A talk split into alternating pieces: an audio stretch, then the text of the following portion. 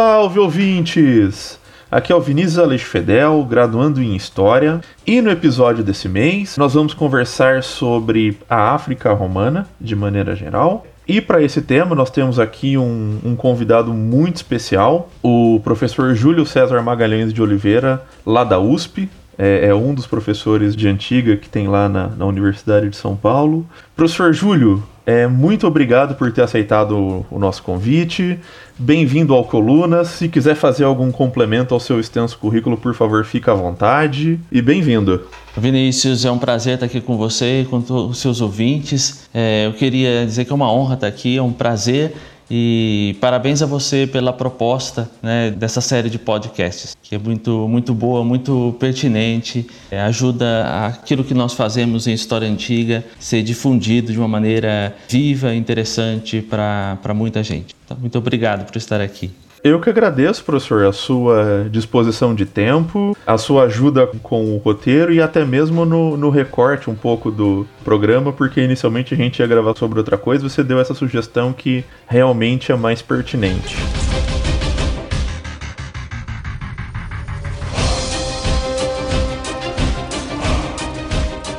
Bom, professor, eu acho que para a gente começar um pouco a nossa conversa, eu acho que seria interessante a gente delimitar um pouco algumas questões. E a primeira questão é justamente essa: tipo, quando a gente pensa, especialmente ali na África ou, o norte da África da antiguidade, é, de maneira geral, é, a maioria das pessoas meio que só pensa no Egito, né? Uhum. E, e olhe lá e quando lembra de maneira bem pontual. Entretanto, ali o, o norte da África e, o, aquela, e a região do continente ela é integrada com a antiguidade desde sempre, né? Isso. Então, eu queria que você falasse um pouco sobre como que vai surgindo esse interesse em resgatar um pouco essa história da antiguidade, daí se você quiser fazer já o recorte da questão da presença romana da, na região, que vai ter uma mudança muito grande em termos de estruturas arqueológicas, estruturas sociais, relações pessoais e econômicas, enfim. E, e, como isso vai se dar em diferentes momentos, porque eu acho que é um, é um, bom ponto de partida, né? A gente se situar mais ou menos de que região e, e quando que vai surgindo esse interesse. Muito bem. É, quando nós falamos na África do Norte, na África antiga, ou especificamente na África romana, né? Nós estamos falando de uma região que corresponde ao que na Idade Média, a partir da Idade Média, vai ser chamado de Maghreb, né? Os geógrafos é, árabes, quando chegaram a essa região, deram a ela o nome de, de Maghreb, que significa uma, a ilha né, do Ocidente, é, ao Ocidente de onde eles, eles estavam, obviamente. Né? E tem mesmo uma característica de uma ilha, se você pensar que é um território cercado pelos mares de águas do Mediterrâneo e de areia do Saara, do deserto oriental do Egito. A palavra África mesmo, ela foi dada pelos romanos a uma região específica de início, que é a primeira província fundada pelos romanos depois da conquista de Cartago. Depois da derrota de Cartago e a destruição de Cartago em 146 a.C., o território que corresponde mais ou menos ao norte da, da Tunísia atual, ele foi transformado na província da África. A palavra ela foi tomada é, a partir da existência de uma tribo berbere que existia na região dos Afri e foi dado como nome dessa província até para separar do passado púnico que eles pretendiam apagar. Né? E aos poucos esse nome foi estendido para designar toda essa região que vai mais ou menos no deserto é, oriental do Egito, da Cirenaica, né, parte da Líbia, até o Atlântico, mais ou menos, e depois, por extensão ainda, o continente como um todo. Então, quando nós falamos da, da África, é, e do ponto de vista romano, é especialmente essa região que eles denominam de África. Claro, pensando em termos do continente, englobaria o Egito, mas na concepção romana, quando ele fala nos termos das províncias ou da região de um modo mais geral, é mais especificamente essa região que corresponde aos atuais estados da Líbia, da Argélia, da Tunísia e do Marrocos. Então, esse seria o território que corresponderia a essa África romana. A África romana, como nós, nós entendemos, nós poderíamos datá-la termos bem gerais, dentro da época das guerras púnicas e, portanto, da conquista do norte da África, do território de Cartago, então, pelo menos desde 146 antes de Cristo, até ou a tomada de Cartago pelos vândalos em 430, mas alguns historiadores estendem isso até, na verdade, 698, que é quando os árabes conquistam Cartago. Isso porque, primeiro, os vândalos continuam uma série de, de costumes, de modo de vida da África romana e a reconquista bizantina não é nada mais do que o retorno desse território a um império romano que, na época, é, se, estava muito reduzido, existia na parte oriental e, e é, o território reconquistado pelas tropas de Justiniano integra novamente esse império. Esse território, então, assim entendido e entendido nessa longa duração, então desde 146 a.C.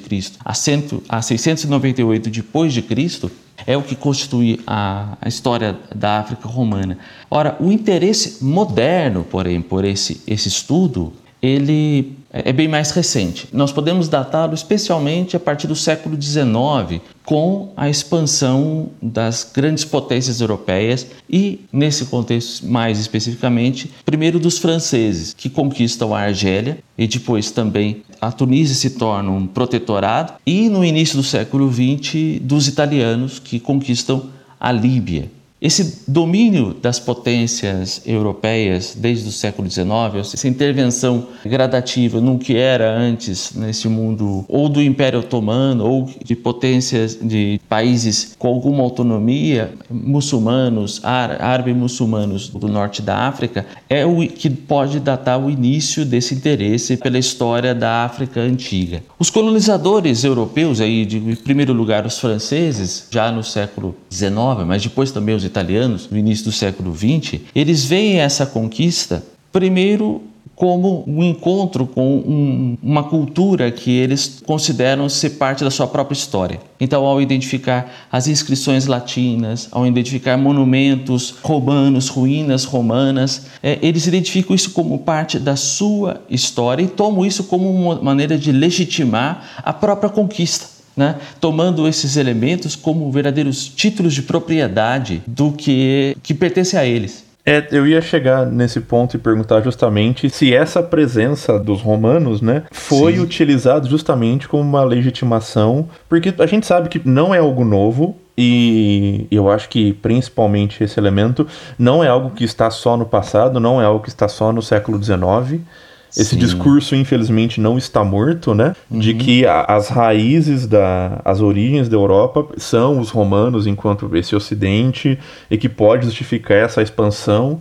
E daí vem junto com isso aquela coisa da dominação dos bárbaros, né? A civilização contra a barbárie Sim. e todos os outros discursos que são execráveis, né?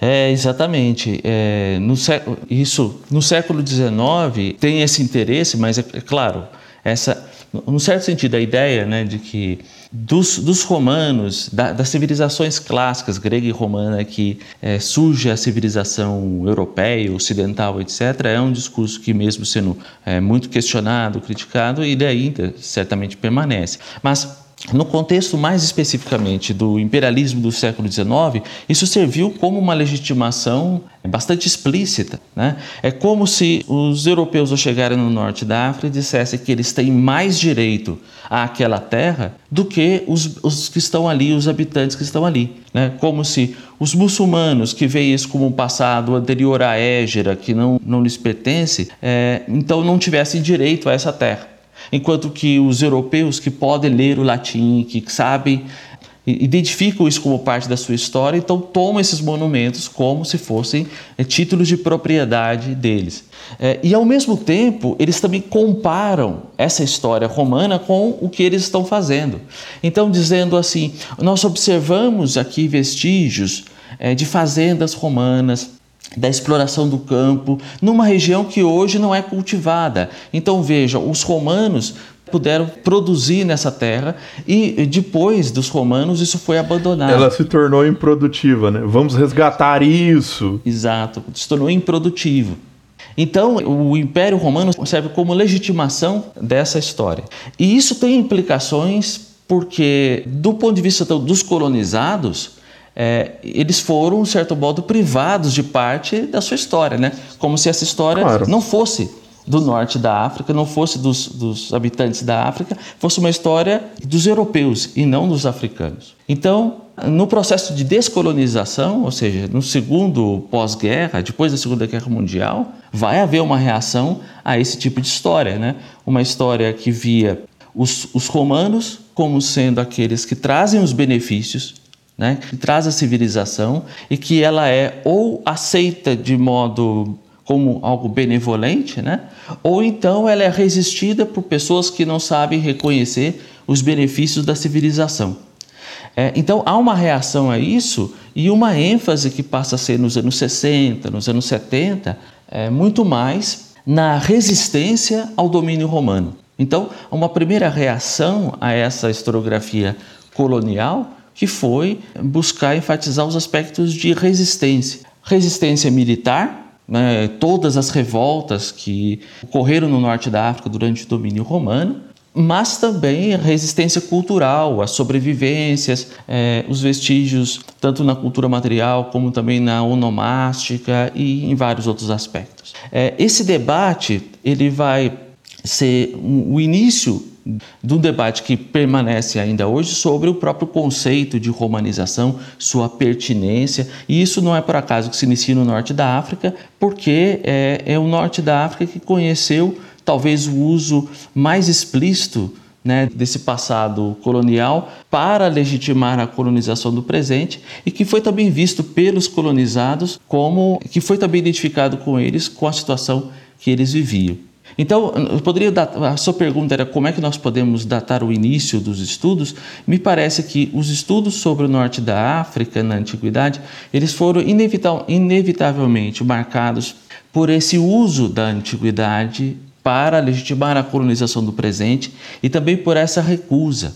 E disso permaneceram algumas chaves de leitura mesmo, que mesmo mais recentemente, quando os historiadores buscaram ultrapassar esse embate entre é, a, a, historiografia colonial e uma historiografia nativista é, se, se tornaram objeto de, de debate, há uma dificuldade de ultrapassar.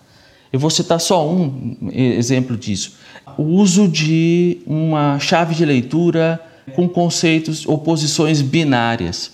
Da mesma forma como a historiografia colonial viu a história da África como oposição entre, de um lado, os romanos, de outro, os nativos, de um lado a planície onde se produzia, de outro a montanha onde ficavam os rebeldes, né? de um lado o Tel, de, região mais é, próxima do Mediterrâneo, de, do, do, outro o Saara, é, e a oposição entre os sedentários que se pacificam e produzem, e de outros nômades que não produzem. Essa série de polaridades ela foi retomada de início pela historiografia é, nativista, apenas invertendo os sinais, né?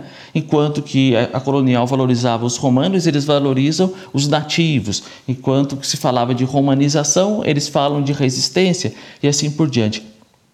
E o grande desafio da historiografia sobre o norte da África nos últimos anos, me parece, é exatamente tentar romper com essa visão polarizada, é, baseada em conceitos é, binários, oposição de conceitos, né, oposição binária de conceitos. Né? Então, é, romanos, africanos, montanha, planície, nômades sedentários e assim por diante. É, honestamente, eu acho que esse tipo de desafio. É claro que aqui a gente está falando especificamente sobre a África Romana, é, mas eu vejo esse tipo de desafio presente em outros aspectos historiográficos na antiguidade, especialmente quando a gente fala sobre essa questão da relação com os romanos, né? É, muitas vezes a gente. É uma coisa que eu, eu, sempre falo aqui no Colunas. Acho que quem, os ouvintes já devem estar enjoados, assim, não aguentam mais. É que muitas vezes a gente acaba pensando que a, a, a dominação, da, especialmente da Roma antiga, é, é como uma dominação de um país moderno. E, e não é, né?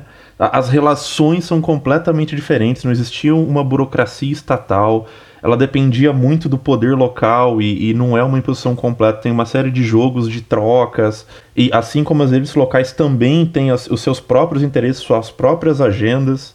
Eu acho que a gente vai ver isso especialmente no no segundo bloco, quando a gente vai conversar um pouco sobre a questão da, das guerras púnicas e como muitas vezes cidades vão mudando de lado conforme interesse entre Cartago e, e Roma. Enfim, isso realmente é um, é um grande desafio, acho que para a historiografia geral, professor.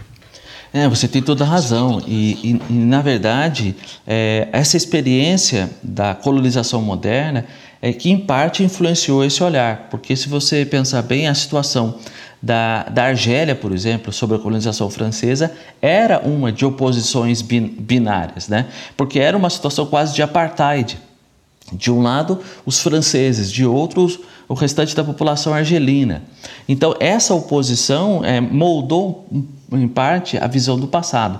Mas a situação da, da ocupação romana do território é, bom, primeiro, ela é de muito maior duração, né? uma situação, portanto, que muda ao longo do tempo e não é mesmo é, comparável com transposta exatamente nesses termos. Então, essa, isso que você menciona, essa, a, nós tendemos mesmo a ver a partir da colonização moderna, da, situação moderna, e há pontos que nós podemos sim comparar, mas não é mesmo é a mesma coisa. Então a sua observação é muito pertinente, é realmente importante essa observação.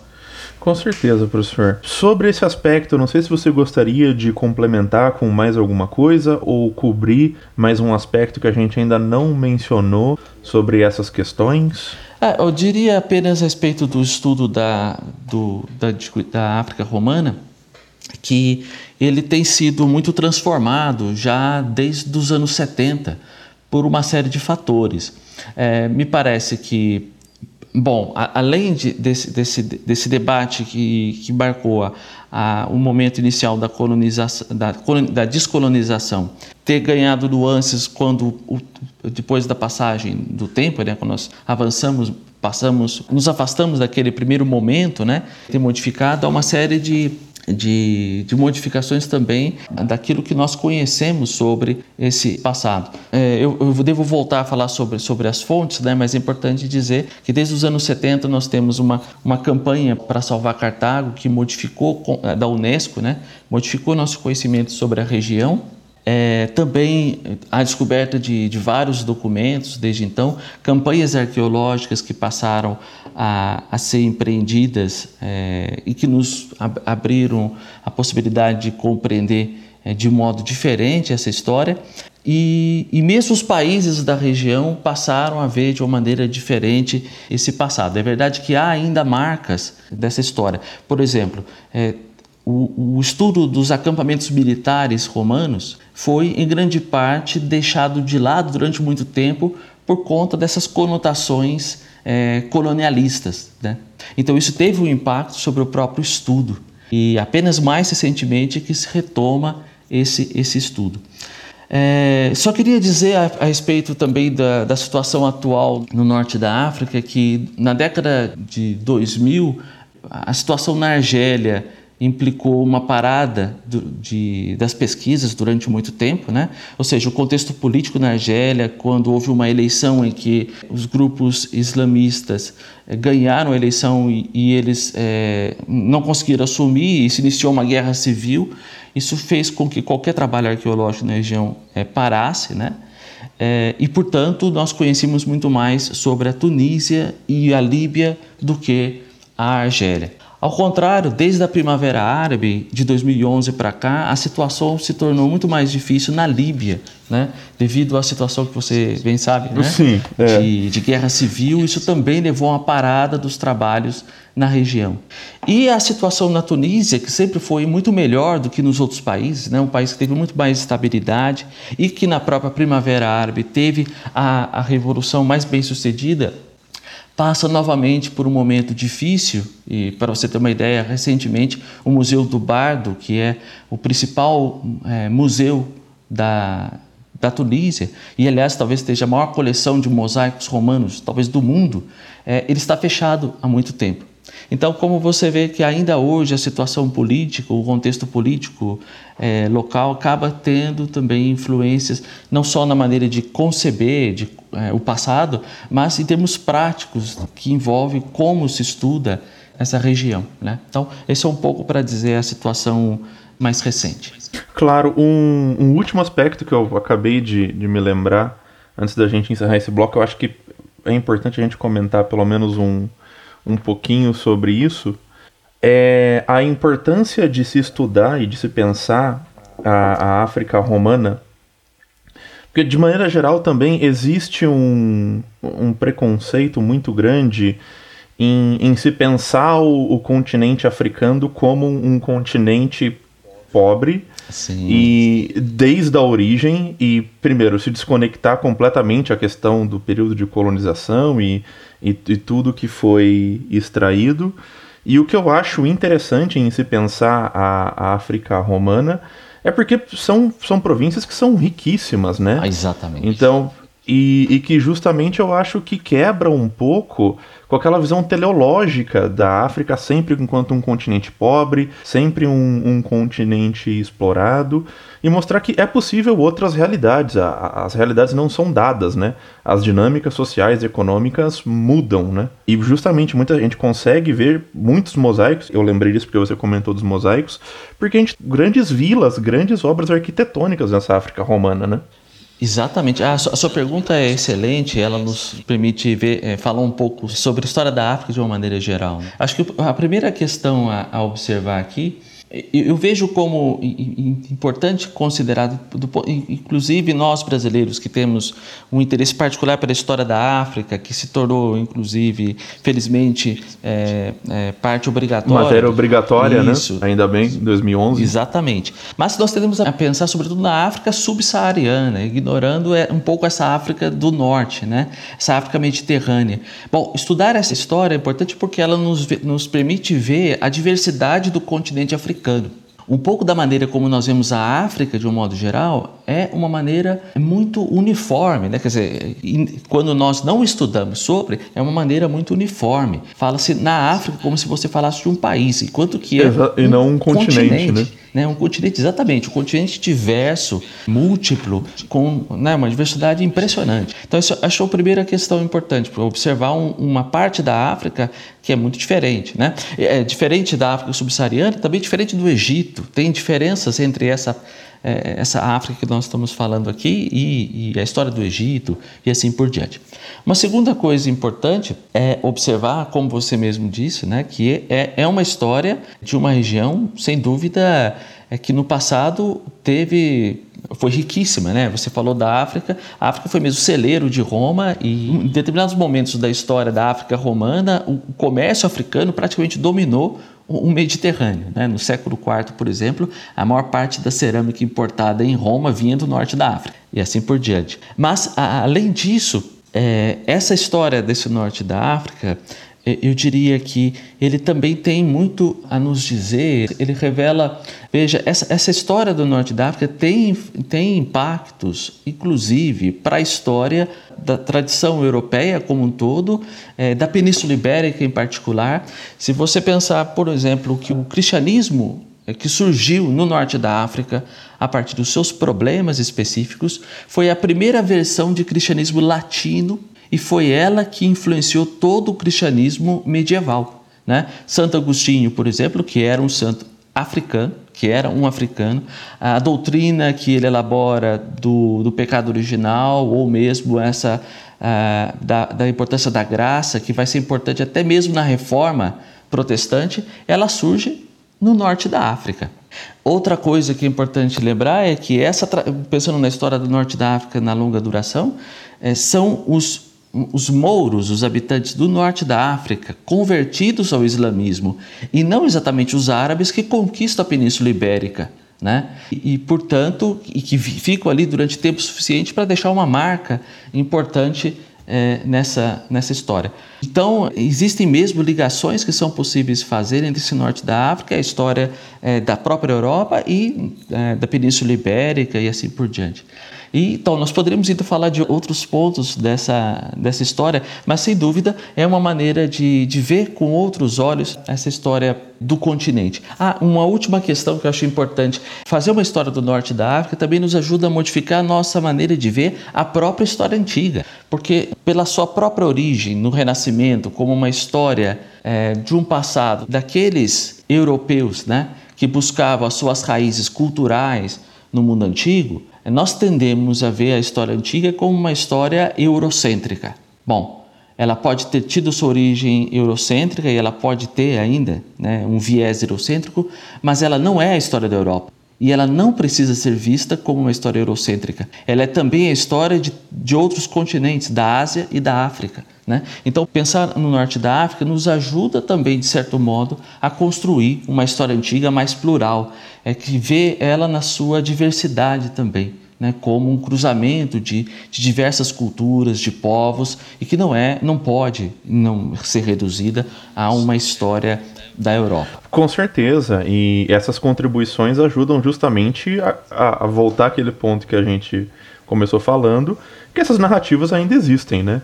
Então a gente precisa ocupar esse espaço e a gente precisa reafirmar de que não, essa história não é só de vocês, né? Essa história não é só da Europa e não é sobre dominação, né?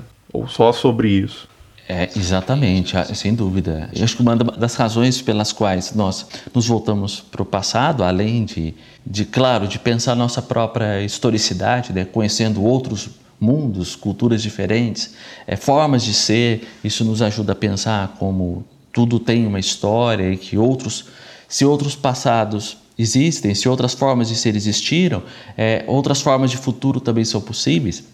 Mas voltar para o passado também nos ajuda a pensar, nos dá elementos, nos dá ferramentas de pensar de maneira crítica sobre os discursos que se fazem no presente, as apropriações do passado no presente. Então você tem toda razão, esses discursos ainda existem e, e é estudando esse passado de uma maneira diferente e procurando compreendê-lo, é que nós podemos também questionar esses usos né, no presente.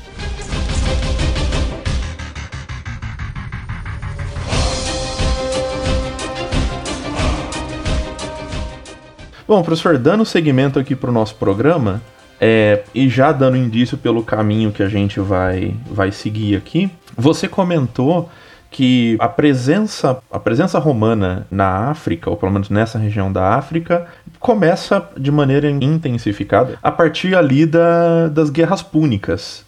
Então acho que a gente podia começar um pouco a falar sobre essa dinâmica das guerras púnicas, e eu acho que depois a gente pode ir falando sobre outros períodos, como a Guerra Civil, ou mesmo o Principado, e depois mais, mais posteriormente.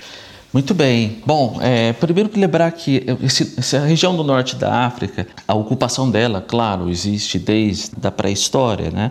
É, o núcleo de, de população que ocupa essa região desde tempos, desde, portanto, depois do Neolítico em diante, do períodos históricos pelo menos, é, ela é uma população de língua do tronco berbere, mas que vai sempre constituir o núcleo principal dessa população. Mas ela conhece também desde o século X a migração de uma população de origem fenícia, né? com a expansão dos fenícios, eles fundam diferentes eh, assentamentos ao longo da costa da África. E uma dessas fundações, que é a cidade de Cartago, é, vai inclusive se tornar uma potência no Mediterrâneo Ocidental, isso especialmente a partir do século. De, desde o século VI em diante já é um, uma potência. Né? E, é, bom, Cartago não só tem uma influência sobre outras outras fundações coloniais, mas também ela, ela funda suas próprias colônias, né? novas cidades, né? novas entrepostos, colônias. Nós conhecemos hoje, nós conhecemos essa história de Cartago menos por textos dos próprios cartagineses, que praticamente toda a literatura foi destruída após a conquista romana, ah, embora existam certamente inscrições, mas em grande parte também pela, pela arqueologia. Né? Não só por aquilo que os romanos disseram dos cartagineses, mas também a partir da arqueologia. Eu fiz uma referência no primeiro bloco à campanha da Unesco para salvar Cartago. Essa foi uma campanha arqueológica muito importante porque ela, ela não só porque ela modificou completamente o modo como se escavava no norte da África, né? até então havia uma arqueologia basicamente de, de desenterramento ou de a busca por um período específico, que era o, o período romano clássico, é, mas ela, no caso específico de Cartago, ela nos trouxe elementos novos de informação ao fazer uma arqueologia na longa duração, com várias equipes internacionais escavando vários pontos da cidade. E então nós conhecemos um pouco sobre a história de Cartago graças a essas escavações da cidade e também graças aos progressos da arqueologia de prospecção que permite entender também o campo ao redor de Cartago. Então hoje nós, nós sabemos muito mais sobre a história de, de Cartago. Cartago vai ser uma potência de fato até mesmo depois da Segunda Guerra Púnica, nós vemos que a cidade ainda continua prosperando mesmo depois disso. Bom, então Cartago tem um domínio comercial no Mediterrâneo e ela vai cada vez mais também ter um domínio terrestre. Ela tem um território rural muito extenso no norte da Tunísia atual, e isso especialmente na época das guerras púnicas. Então, quando Roma se enfrenta com Cartago, Cartago era uma cidade muito mais, mais bem estabelecida, muito mais poderosa do que Roma, tendo um território rural muito mais vasto do que Roma. É, o, o Políbio aponta, né, que, que Cartago é um império velho e, e Roma é um império novo, né, que está em, em, ascensão. Ele deixa isso muito claro, ele, ele frisa muito isso, né. Exato. Cartago já estava muito mais estabelecido, tinha muito mais, tinha bases mais sólidas do que Roma. Agora tem uma, algumas diferenças entre Cartago e Roma que são importantes no meio dessa guerra, né? Bom, a guerra ela vai ocorrer porque Cartago tem uma influência, inclusive na Sicília. E vai ser um momento que os romanos expandem para o sul e passam também a querer ter influência nessa região. Então, cada um é aliado a uma cidade e isso vai levar a uma disputa entre as cidades. E aí, cada uma pede apoio a Roma e a Cartago e se inicia uma guerra. Agora, Cartago tinha um domínio dos mares que os romanos não tinham. Os romanos vão conseguir esse domínio dos mares durante a Primeira Guerra Púnica, né? inclusive roubando o segredo de guerra dos cartagineses, aprendendo a fazer navios como eles. Mas existe uma outra diferença importante salientar, que é a natureza do exército romano e do exército cartaginês. Os romanos, como outras cidades-estado, têm um exército de cidadãos e é, tem uma característica específica da cidadania romana, que ela, ela pode se estender, e eles têm também, é, portanto, quando se estenderam na Península Itálica, ampliaram o seu exército com aliados, enfim. Né?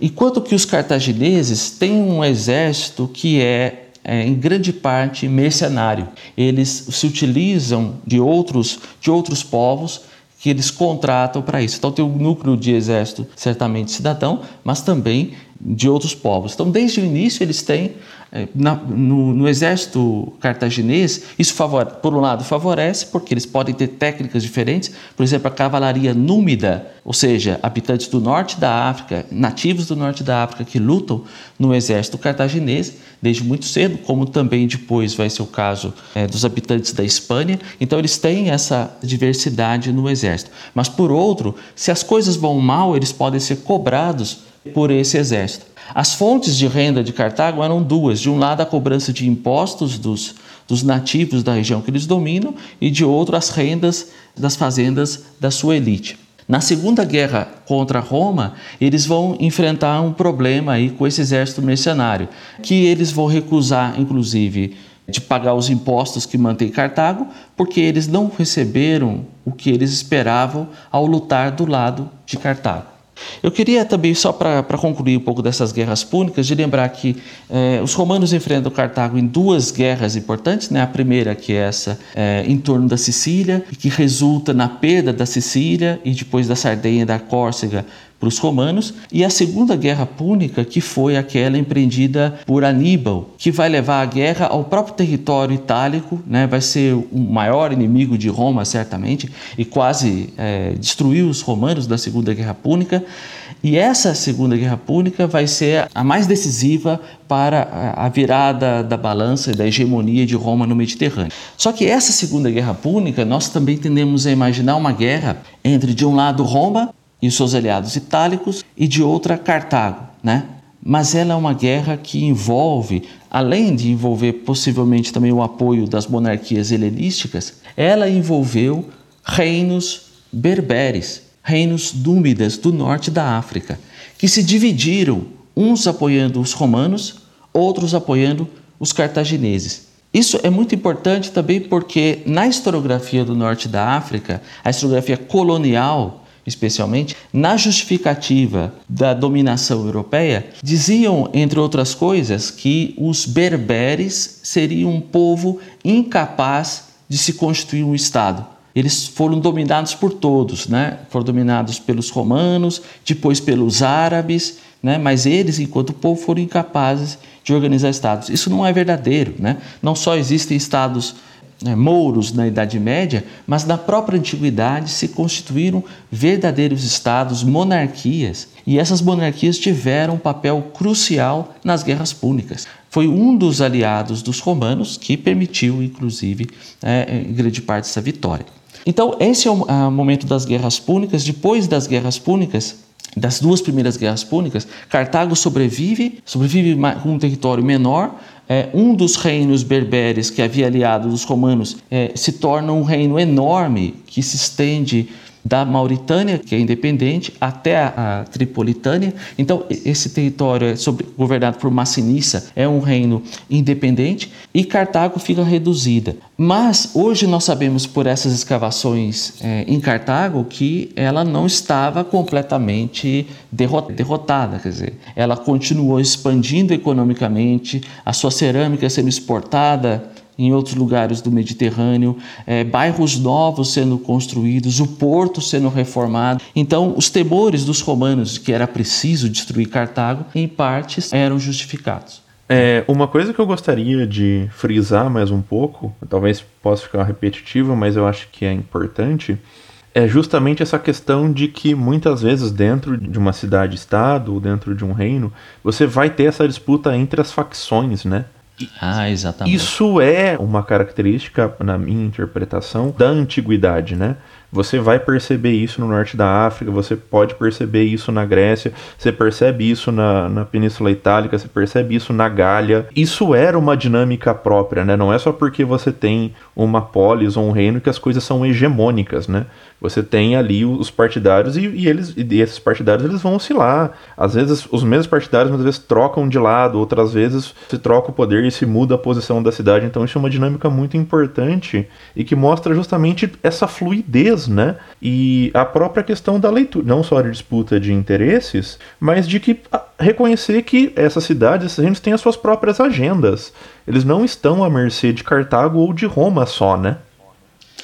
É, isso é importante. Quando nós pensamos nesse universo dos reinos númidas, aliás, é até importante nuançar ainda mais, porque é, não são só os reis que importam. Nós conhecemos um pouco sobre esses reis númidas, que eram reis, vejam, veja bem, que mandavam seus filhos estudar em Atenas, que cunhavam moedas à maneira helenística, que construíam monumentos inspirados no mausoléu de Alexandre. Então, são reinos que estão antenados com o que acontece no Mediterrâneo. É, estão integrados, né, o Mediterrâneo. Estão integrados no Mediterrâneo. Mas vejam bem, eles não são ah, os únicos atores aí. Existem também no mundo, é, e eles fundam cidades, sim, mas para além das cidades, existe um mundo de vilarejos, onde ah, elites locais estão de uma maneira ah, ambígua. De um lado, eles estão ainda vivendo em, em laços de, de reciprocidade, de, de parentesco nesse mundo do vilarejo, mas por outro, eles negociam inclusive é, com casamentos mistos, é, utilizando mais de uma língua,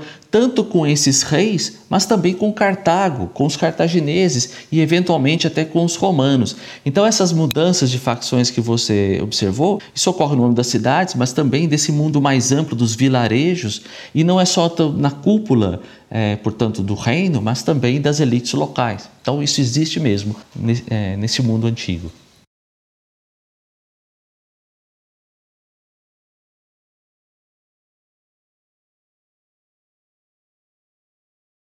Aquela cena clássica que o, o Políbio descreve da se destruir a cidade depois jogar sal, né? E eu acho importante ressaltar o quão é importante para o mundo romano essa conquista ao ponto lá que o, que o Emeliano recebe a alcunha do africano e, e toda a hegemonia política que ele vai constituir dentro do, do período, né?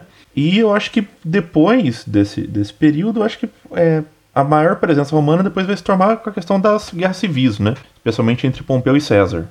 É, então, bom, a respeito dessa destruição de Cartago, é, bom, há evidências arqueológicas, inclusive, dessa destruição, né, da guerra, e depois no momento da, da reconstrução de Cartago, que já estou avançando um pouco, mas é sobre Augusto, nós vemos o quanto para os romanos realmente é, foi importante suplantar a memória dessa Cartago, dessa Cartago púnica. A colina de Birsa, que era onde ficavam os principais templos da cidade, na reconstrução da cidade sob Augusta, ela foi completamente arrasada. Então, e foi isso que preservou grande parte das, das habitações do entorno da colina. Então, foram realmente as escavações dos anos 70 mostraram isso. Foi um trabalho enorme de terraçamento é, da, da, da colina de Birsa, de modo a apagar a memória daquela cidade daquela cidade púnica. Mas enfim, quando os romanos de fato destruíram Cartago, é, formou-se essa primeira província da África, que depois vai ser chamada de África Antiga, quando eles conquistarem uma nova África, né, a África Nova. E é, esse território, então, vai, vai ser é, muito pouco explorado, na verdade, até a época dessas, das guerras civis. Na época das guerras civis, de novo, é, nós temos aqui, está envolvido os, os, reinos berberes do norte da África, que continuam existindo e eles continuam tendo relações diversas com os romanos, né? Então, vocês sinceramente conhecem a Guerra de Jugurta, escrita pelo Sallusti, ele se sim. refere ele se refere a um desses reis berberes e, veja, a guerra contra Jugurta ela é iniciada porque uma das, das facções derrotada pelo Jugurta pede aos romanos que interfiram, né? É porque eles têm relações de aliança com os romanos que eles pedem que os romanos interfiram nessa, nessa guerra. Então não é simplesmente uma, uma interferência gratuita dos romanos, eles interferem numa disputa interna dos africanos. Pois bem, mas quando, quando César é, inicia a guerra civil contra os pompeianos, é, um dos reinos do norte da África, os, os sucessores de Massinissa, toma o partido errado. Eles tomam o partido dos pompeianos. E aí, bom, a Mauritânia não, a Mauritânia continua independente, que era um outro reino mouro, mas o reino sucessor do Massinissa, sucessor do Jugurta, é, tomou partido dos pompeianos e quando os pompeianos são derrotados, esse território vai ser anexado ao Império Romano e vai formar essa província que nós chamamos da província da África Nova.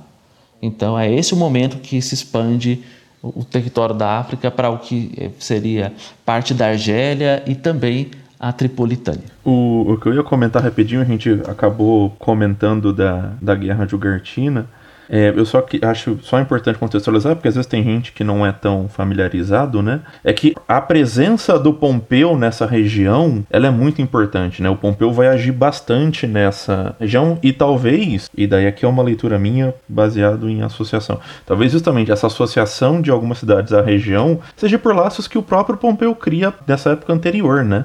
Porque também existe isso, uma vez que são criados laços, esses laços políticos se mantêm, né? O Pompeu era, o, a, até o César criar a hegemonia dele, o Pompeu era o maior general que Roma já tinha visto, né? Então Sim. também tem esse, esse aspecto, acho que importante. É, embora, é importante lembrar, já que você falou do contexto, que a Guerra de Jugurta é bem anterior ao Pompeu, né? Na época do Mário, que aliás ah, começa ah, a sua carreira nessa Perdão, época. Perdão, eu confundi depois quando ele vai pro ponto, ali com o Sila. Ah, sim. Foi Não, isso que eu confundi. A guerra, a guerra de Jugurta é no final do século II e é onde o Mário faz a sua, a sua fortuna, né? Ah, sim. É, o general Não, Mário. É, e o Sila eu... também interfere nesse momento, mas...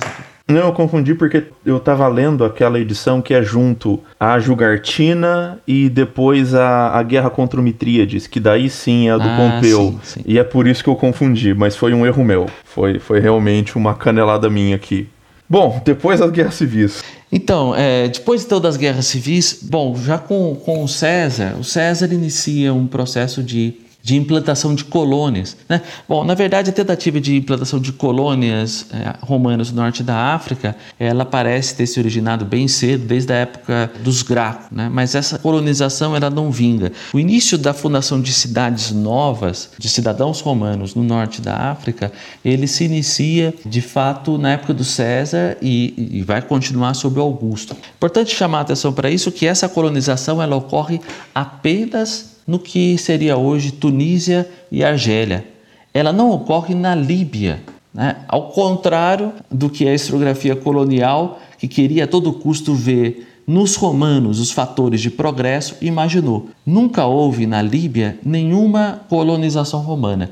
Isso, em parte, pelo fato de que as cidades da, da, da Tripolitânia como Leptis Magna, se bandearam para os romanos na época das guerras púnicas. Né? Você falava das facções, bom, daí também uma cidade de fundação fenícia ou, ou púnica, que era Leptis Magna, eh, via o domínio de Cartago como uma dominação e ela se bandeou para o lado dos romanos e com isso ela teve eh, muitos benefícios. Então, na Tripolitânia não há colonização. Essa colonização ela vai ocorrer apenas no norte, na, no que seria norte da Tunísia e parte, parte da Argélia. E, e, nesse território nós vamos ver, aliás, com essa, essa conquista romana, é, é onde, nessas regiões, vai ser onde vai, nós vamos ver transformações importantes.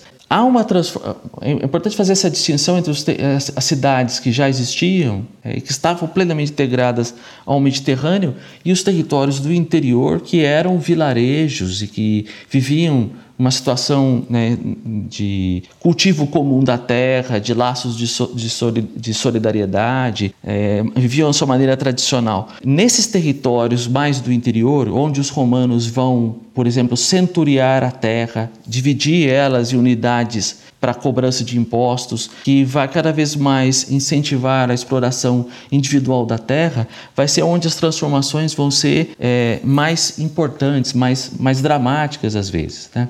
Alguns desses territórios conquistados depois da, da Guerra Civil, é, inclusive, vão ver a intrusão de cidadãos é, romanos. Veja o caso da cidade de Duga, no, na Tunísia atual. Essa cidade, ela teve parte do seu território virou um território da nova colônia de Cartago, uma colônia de cidadãos romanos. Então, na mesma cidade conviviam duas administrações paralelas: a administração nativa da cidade e o Pagus romano, um, parte do território de Cartago que era que tinha uma administração independente.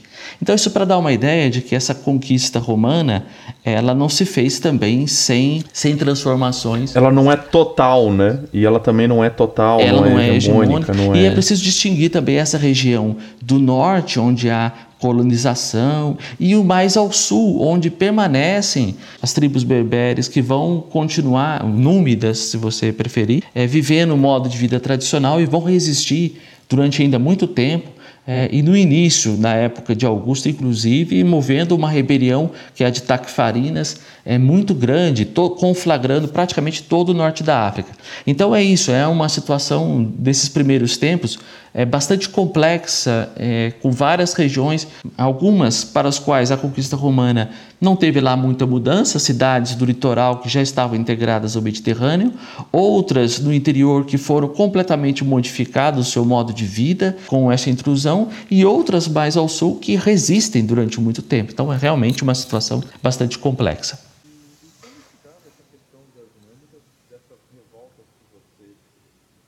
Comenta, porque também chega um momento que efetivamente daí sim os romanos conseguem, pelo menos por um tempo considerável, se manter mais, mais hegemônicos na região, né? É, de fato, essas revoltas elas têm, elas se concentram basicamente no século I, é, final do século I antes de Cristo e no século I depois de Cristo que se concentram essas revoltas. E essas revoltas elas, elas têm uma certa ambiguidade porque ao, ao mesmo tempo elas mostram uma resistência à intrusão cada vez mais do domínio romano, mas por outro elas mostram a habilidade dos nativos de se apropriarem de aspectos do, dos próprios romanos.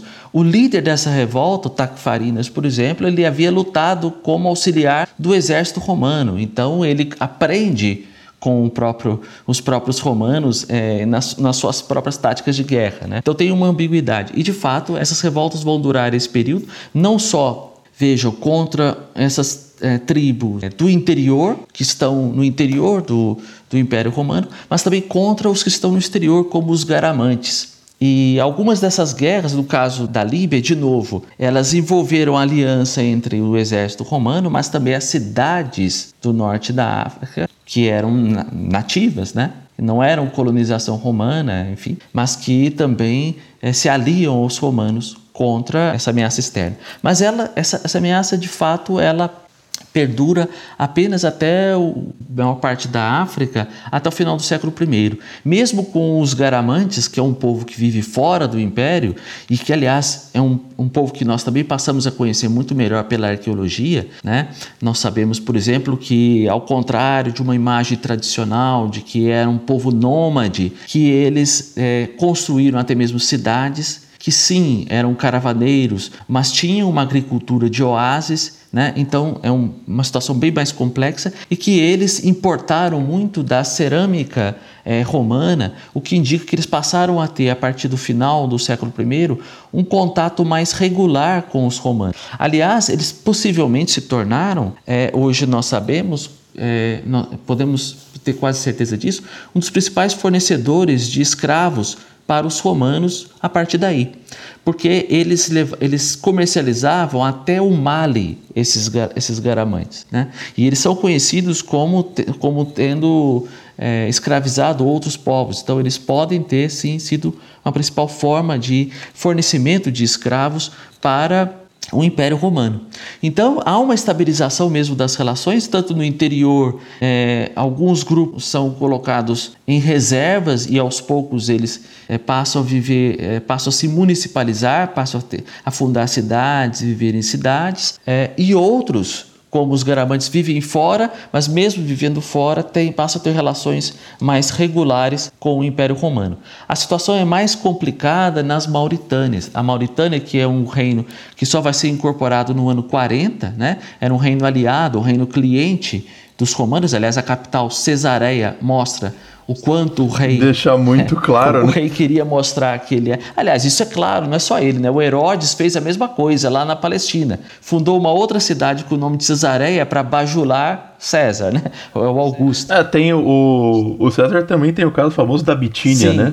É, mas é, o caso do, do Herodes é na época já do Augusto, ele é de César, mas é o César sim, Augusto. Sim. E também o, o, rei da, da Mauritânia faz a mesma coisa, ele funda, ele, ele, renova a sua capital, inclusive fazendo uma vitrine da dominação romana, sendo que era em princípio um reino independente. E esse reino ele vai ser finalmente anexado no ano 40. Só que, ao contrário da, do restante da África, que vai ser muito mais urbanizado, que já tinha uma tradição de urbanização da época é, dos reinos númidas e de Cartago, que continua muito mais com as colônias romanas e assim por diante, esse reino vai ser muito menos urbanizado e ali nós vamos ter mais tempos de, de revoltas que permanecem, inclusive, no século II. Então, há também um contraste entre a África oriental e ocidental. A África oriental sendo o coração mesmo da África romana, a parte mais rica, mais urbanizada, e esse mundo do extremo oeste, né, do faroeste, é, que é a Mauritânia, que é um pouco diferente. É, e eu acho que isso também evidencia e deixa de maneira muito claro a heterogeneia desse espaço, né? O quão plural é esse mundo antigo e o, quão diferentes são essas relações com os romanos, né? Exatamente. Nós não podemos falar, quando nós falamos do norte da África de um modo geral, se você quiser pensar do Egito ao Atlântico, ou se falarmos apenas na África romana, que são essas províncias da Líbia ao Marrocos atual, é, ela é muito heterogênea, exatamente. Há uma diversidade imensa entre essas, entre essas regiões. Não é possível uniformizá-la. Né? Isso é um pouco da riqueza dessa história também. Né? Bom, professor, até agora a gente fez um panorama mais ou menos até ali o, o, início do século II. A partir do século II, e daí eu acho que aqui até já dá para estender a pergunta, porque existe um fato muito importante no século III, que é a discussão da crise econômica no século III, né? e a região da África do Norte acaba se destoando da questão da, da crise econômica, pelas dinâmicas próprias que ela vai ter. Então, mais ou menos, como que fica essa, essa região, assim, mais ou menos nesse recorte temporal? A sua pergunta é muito boa, porque ela nos leva mesmo a pensar algumas especificidades do norte da África. É, bom, o norte da África, ele tem, digamos, a Pensando na natureza da diferença entre a economia romana, né, antes e do período republicano imperial, quer dizer, nós passamos a tendência é passar de uma economia de, da exploração das províncias para uma da integração delas durante o período imperial. Só que o norte da África isso demora a acontecer em relação a outras províncias.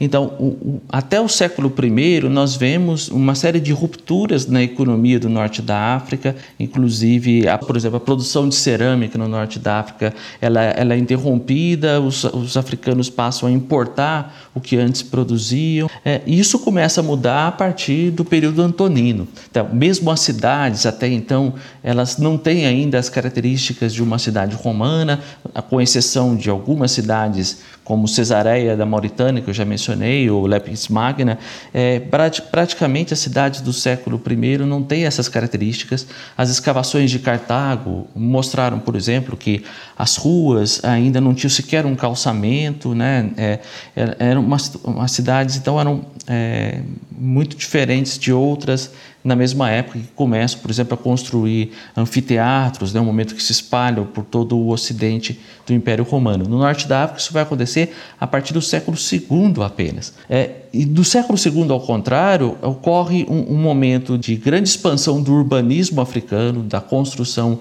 né, de, de, monumentos. Inclusive, muitas cidades passam cada vez mais a, a assumir o estatuto de colônia honorária, de município nesse momento. Isso coincide também com uma expansão da economia africana, em parte estimulada nas terras imperiais por incentivos do próprio império, mas também nas terras privadas da exploração é, mais intensa, intensiva da terra. Por exemplo, nós conhecemos uma série de inscrições das fazendas imperiais do norte da África que mostram incentivos que eram dados aos camponeses, é, aos colonos, aos meeiros. Lembrando que no norte da África também outra particularidade, praticamente não se difunde a, a fazenda escravista. Né? O modo modo de, de produção predominante é esse de arrendatários e meeiros, pessoas que arrendam a terra como um todo, mas dentro dessa terra existem camponeses meeiros que são livres, mas muitas vezes nativos,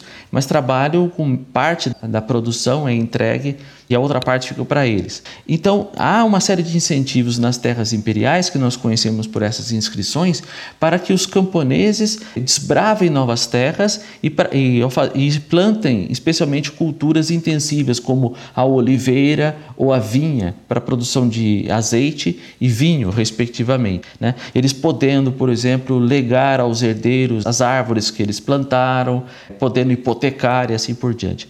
Isso faz com que no norte da África, a partir do século II, não só ele é, produza apenas o trigo, que era o principal interesse dos romanos de início, né, para abastecimento da cidade de Roma, mas também passa a produzir azeite para exportação, passa a produzir em menor escala, mas produz também vinho.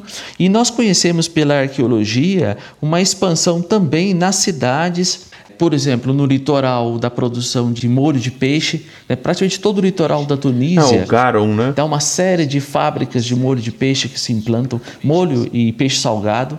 E no interior das terras, como numa cidade como Timgad, que é uma das últimas colônias romanas fundadas é, no que é a atual Argélia, mas mais ao sul, é, nós vemos ali o desenvolvimento de uma produção têxtil, né, é, com várias oficinas para produção de tecidos. Então há mesmo uma expansão da economia africana a partir do século II, que vai enriquecer as suas elites locais, ao ponto de que, no final do século, um desses aristocratas africanos vai se tornar o primeiro imperador romano de origem africana, que é o Septímio Severo, fundador da dinastia dos Severos. Sob a dinastia dos Severos, do final do século II início do século III, inclusive, o norte da África vive o seu apogeu é, em vários aspectos, né? No urbanismo, nas grandes construções, nas grandes obras.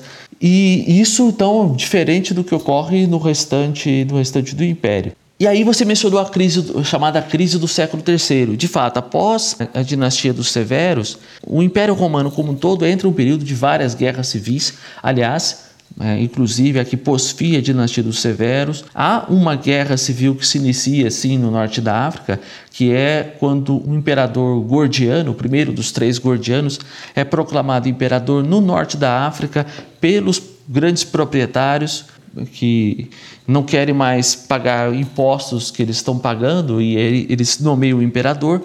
Mas, em geral, o norte da África ele fica imune à maior parte das guerras civis que assolam o Império Romano e também à maior parte das invasões, porque é o momento que há, há invasões do norte do Império Romano e guerras também com, no Oriente. Né? E o norte da África passa praticamente ileso a, em comparação a, a, aos outros, às outras regiões. Isso faz com que, sim, há dificuldades que nós vemos, por exemplo, na diminuição das construções públicas do norte da África desse período. É, então, certamente há um momento de, de turbulências que nós vemos em, em vários aspectos, inclusive pela arqueologia, na, no volume da, da produção africana, mas em comparação com o norte do Mediterrâneo e a parte oriental, é parte passa praticamente ilesa. De modo que, é, quando nós entramos no século IV, nós não podemos falar para o norte da África em nenhuma ruptura verdadeira, à diferença de outras, outras regiões do Império.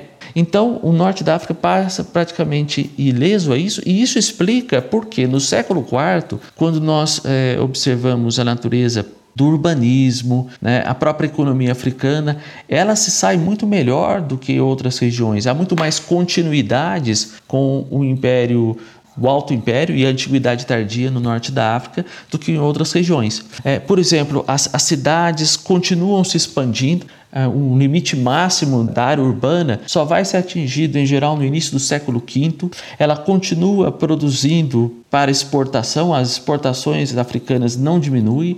Ao contrário, parece que desde o início do século IV um fator novo que é, é quando os romanos passam, os romanos, né? porque também nós estamos falando dos romanos. É, no norte da África também, né? A cidadania se generaliza desde o início do século III, então todos têm a cidadania romana, mas digo, a cidade de Roma é, passa a depender especificamente do norte da África para o fornecimento de trigo quando for fundada a cidade de Constantinopla, porque aí o Egito, que também fornecia trigo para Roma, passa a fornecer para Constantinopla e, e com isso há um favorecimento aos transportadores de trigo do norte da África, que deu inclusive uma vantagem aos comerciantes africanos, que é o seguinte, que eles eram isentos para transportar qualquer outra mercadoria extra nos navios que transportavam trigo. Isso talvez explique porque a partir do século IV o comércio africano praticamente domina todo o Mediterrâneo Ocidental. Cidade, no, no, porto de Ostia, as cerâmicas, tanto as cerâmicas finas de mesa, como também as ânforas de azeite, entre outros, passam praticamente a ser quase que exclusivamente africanas. A cerâmica fina de mesa, por exemplo, é em torno de 90% que nós conhecemos pela arqueologia nesse momento. Então, o norte da África tem mesmo uma trajetória muito diferente de outras regiões.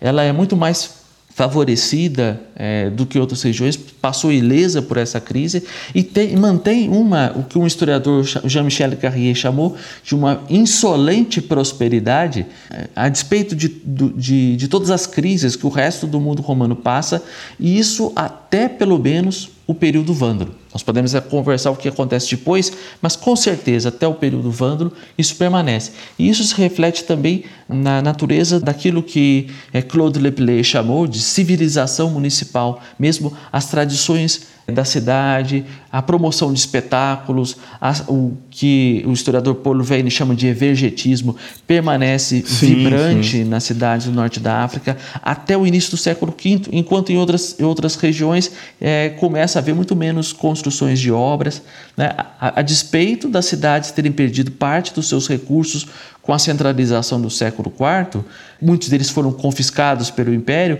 mas mesmo assim, em comparação, a África se sai muito melhor. Perfeito. Bom, professor, agora que você que a gente pontuou mais ou menos ali o, até o século V E você mesmo já deu um pouco o indício. Qual que é essa questão ou quais são os debates que tem em torno da questão da presença dos vândalos no norte da África e que mudanças a gente pode dizer ou, ou não, essas rupturas e continuidades da discussão para se pensar talvez essa África romana ou se ela deixa de ser romana, né? Acho que esse é o principal ponto da questão.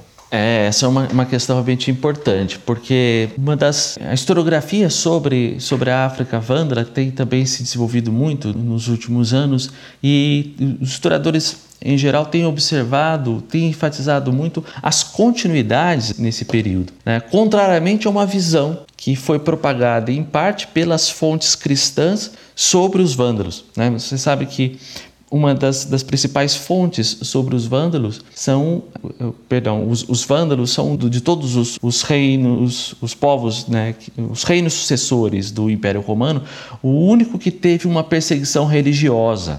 E isso tem uma implicação, daí deriva até mesmo essa imagem dos vândalos que está conosco até dos hoje. Vândalos, né? né? Isso em parte é uma construção dos autores cristãos, porque os vândalos são arianos, ou seja, são cristãos, mas de uma versão de cristianismo que perdeu a batalha pela ortodoxia ao longo do século IV. Eles foram convertidos no momento em que o arianismo era a religião do imperador na parte oriental e depois eles foram considerados né, heréticos. E quando se constituiu o reino vândalo, é, o, a diferença de outros reinos que também eram arianos, mas aqui o rei ele favorece ativamente a igreja ariana e portanto, inclusive banindo muitos dos bispos nicenos, né?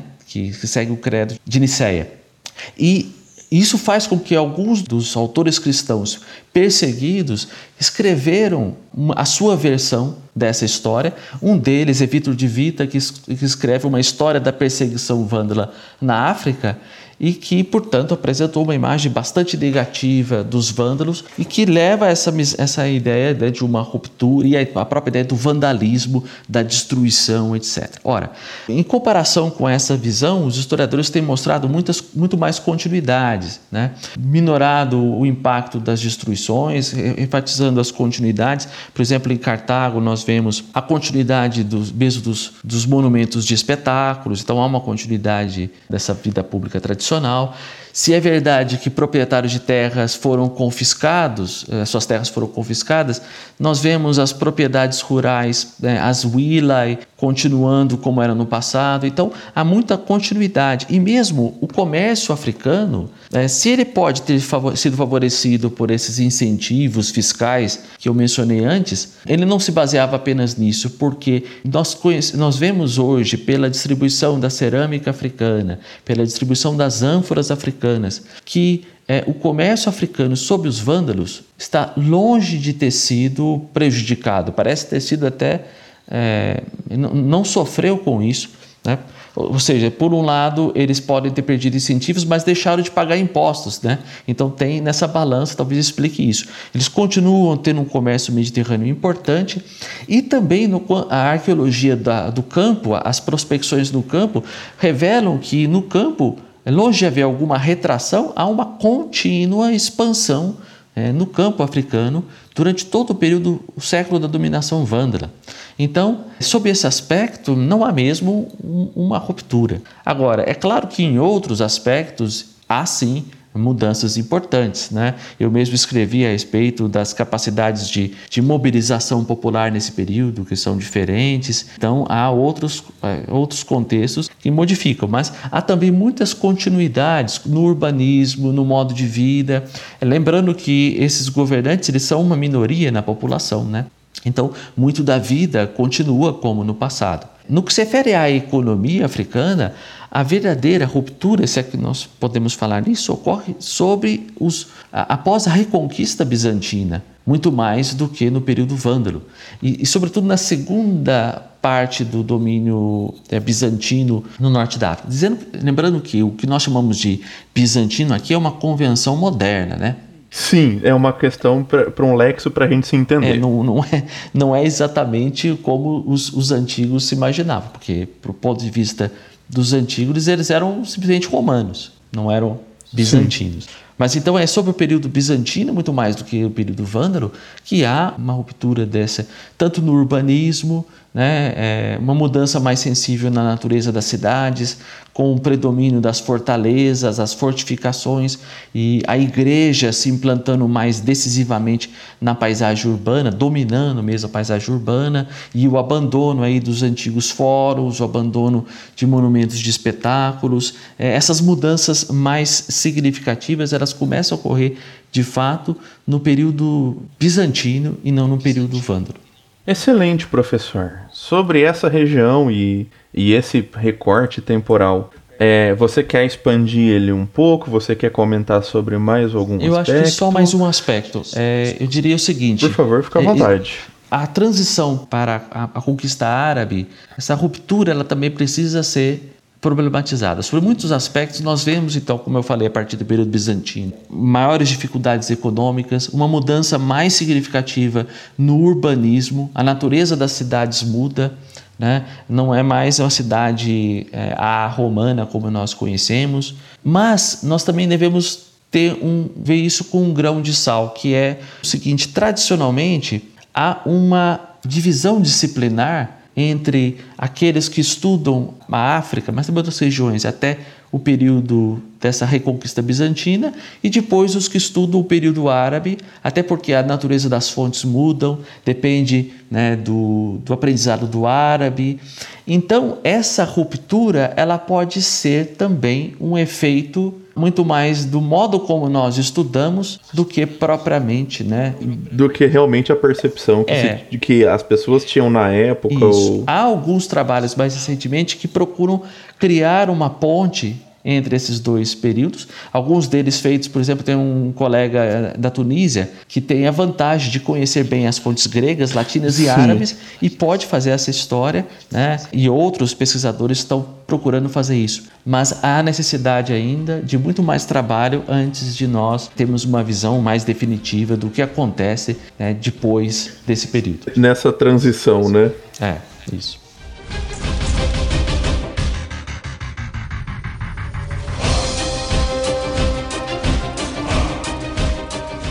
Bom, professor, por fim, nós conversamos sobre a origem, mais ou menos, e o que motivou esse campo de pesquisa, que é a África Romana. Nós fizemos um bom panorama geral, eu acho, sobre os principais eventos, rupturas, mudanças. Eu acho que a última pergunta que falta a gente fazer, especialmente para quem está ouvindo esse episódio e está se interessando em estudar isso, é: vamos estudar isso por onde?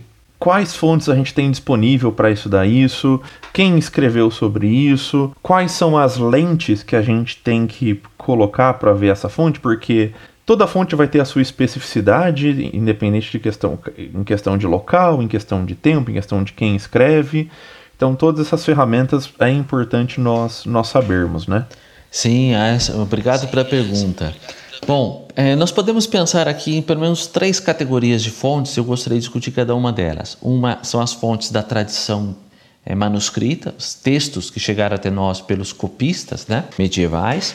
As inscrições, que são textos gravados na pedra, gravados a epigrafia, o texto escrito em material duro, né? desde, desde textos é, escritos em tabuinhas, cacos de cerâmica até as inscrições monumentais. E a terceira categoria que é a documentação arqueológica, as escavações. E para essas três categorias, eu, uma primeira observação que eu faço para quem estiver interessado no norte da África, é, talvez isso não, não seja tão evidente à primeira vista, não é o que a gente pensa, mas a África do Norte é muito privilegiada nesses três aspectos. Né? Ela tem uma abundância de documentos para esses três aspectos, desses três aspectos. Primeiro, no que se refere à documentação textual. Bom, nós temos primeiro para o norte da África, como disse, é uma pena, uma lástima que para o período anterior à conquista romana nós tenhamos perdido muito da literatura, né? É, não temos praticamente nada do que os cartagineses mesmo escreveram. Mas para o período romano nós temos de início os textos que os próprios romanos escreveram sobre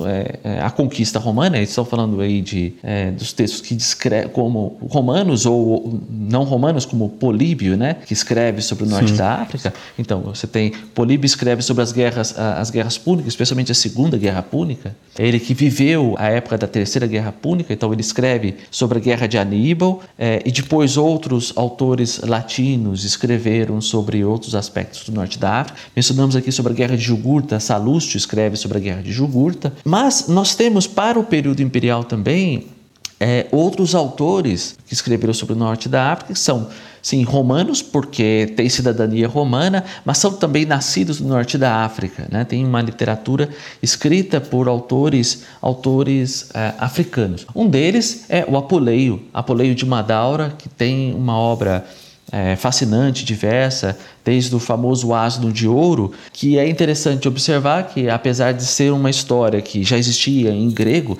ele escreve é, a partir né, do ponto de vista de um africano e muitos dos elementos mesmo da paisagem que ele descreve são elementos da experiência africana dele. Né? Uma historiadora que eu deveria ter mencionado, não mencionei, é a Leslie Dossey, um texto bem interessante sobre os camponeses no norte da África da Antiguidade Tardia. Ela observa o quanto Apuleio descreve elementos até mesmo da cultura material, da, das condições, é, é, a natureza das cidades, do campo na época dele, que confere muito o que nós conhecemos pela arqueologia.